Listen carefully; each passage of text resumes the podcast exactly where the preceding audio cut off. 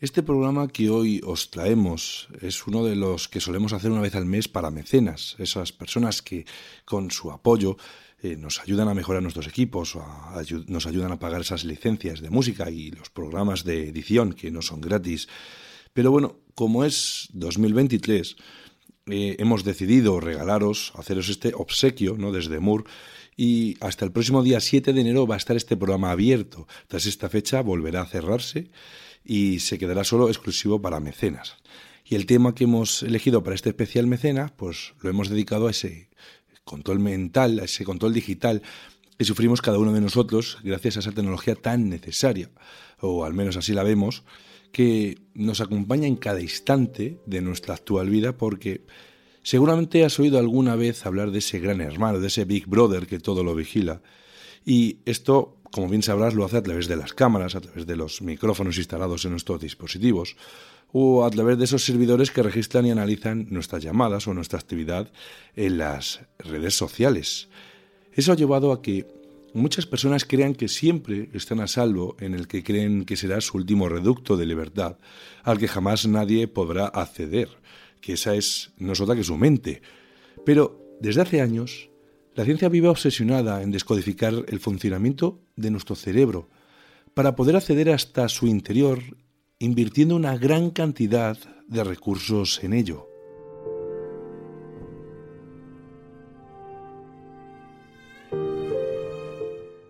Existe un documental llamado Memory Hackers del que hace eco la web Activist Post en el que nos habla de algunos de los últimos avances para borrar o grabar recuerdos en la mente de las personas. Según este artículo, durante gran parte de la historia humana, la memoria ha sido vista como una grabadora que registraba fielmente la información y la reproduce intacta, pero estos investigadores han llegado un paso más allá y están descubriendo que la memoria es mucho más maleable de lo que se creía, Continuamente, al parecer, nuestro cerebro escribe y reescribe información y no solo lo hace a través de nuestra información, sino que también lo hace a través de las personas con las que nos relacionamos. Están literalmente descubriendo los mecanismos precisos que pueden explicar e incluso controlar a nuestras memorias.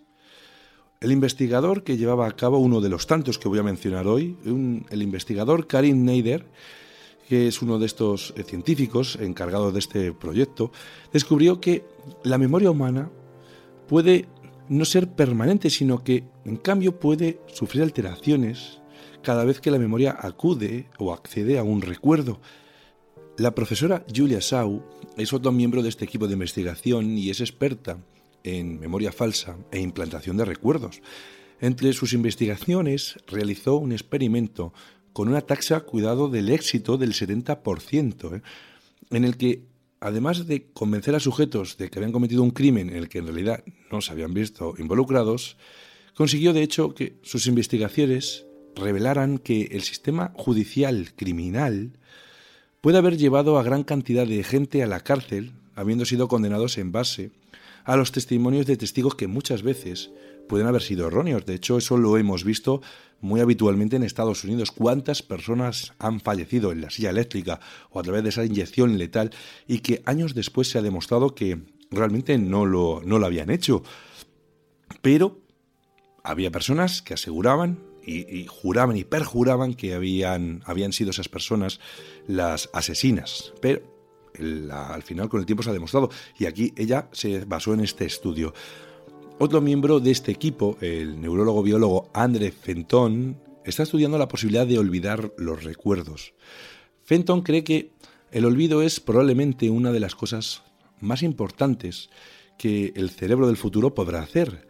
Fenton tiene la esperanza de que sus investigaciones sobre cómo funciona nuestro cerebro al eliminar los recuerdos pueda ayudar algún día a aquellos que sufren de demencia o, o de Alzheimer.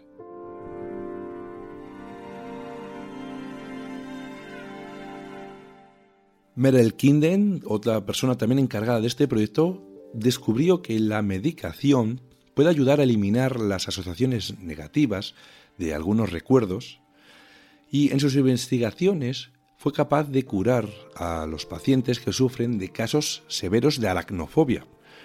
Esto podría conducir a avances en la reducción de ansiedades y temores, así como, bueno, pues eh, ayudar con otros problemas relacionados con esta ansiedad, como son los trastornos, por ejemplo, de la alimentación, algo muy común en nuestra sociedad.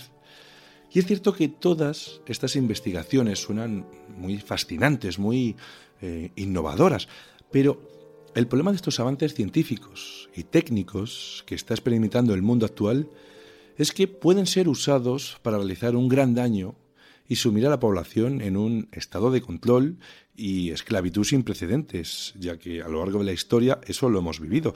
De hecho, podría acabar derivando en la destrucción misma de, la, de lo que es la esencia humana, eso que nos hace especial. Tengamos en cuenta que lo sustenta estos poderes estas tecnologías, estos, eh, estos estudios, lo sustenta eh, el poder eh, que tienen las personas en el mundo y que se caracteriza por su elitismo, por su falta de empatía hacia el resto de las personas, su extrema corrupción como seres humanos. Son los mismos que disponen de los capitales suficientes como para financiar directa o indirectamente no solo estas investigaciones académicas, bueno, dijéramos públicas, sino todas aquellas investigaciones secretas de las que no oímos hablar y de las que conocemos eh, los detalles eh, años después. ¿De verdad existe alguien eh, tan inocente como para querer que todos estos conocimientos y, y, bueno, las tecnologías que van surgiendo asociadas a ellos se van a desarrollar sin que estas élites poderosas no saquen un beneficio directo de ello para beneficiar, por supuesto, eso sí, en exclusiva sus propios intereses y no reforzar sus posiciones de dominio. ¿Te está gustando este episodio? Hazte fan desde el botón apoyar del podcast de Nivos. Elige tu aportación y podrás escuchar este y el resto de sus episodios extra. Además, ayudarás a su productor a seguir creando contenido con la misma pasión y dedicación.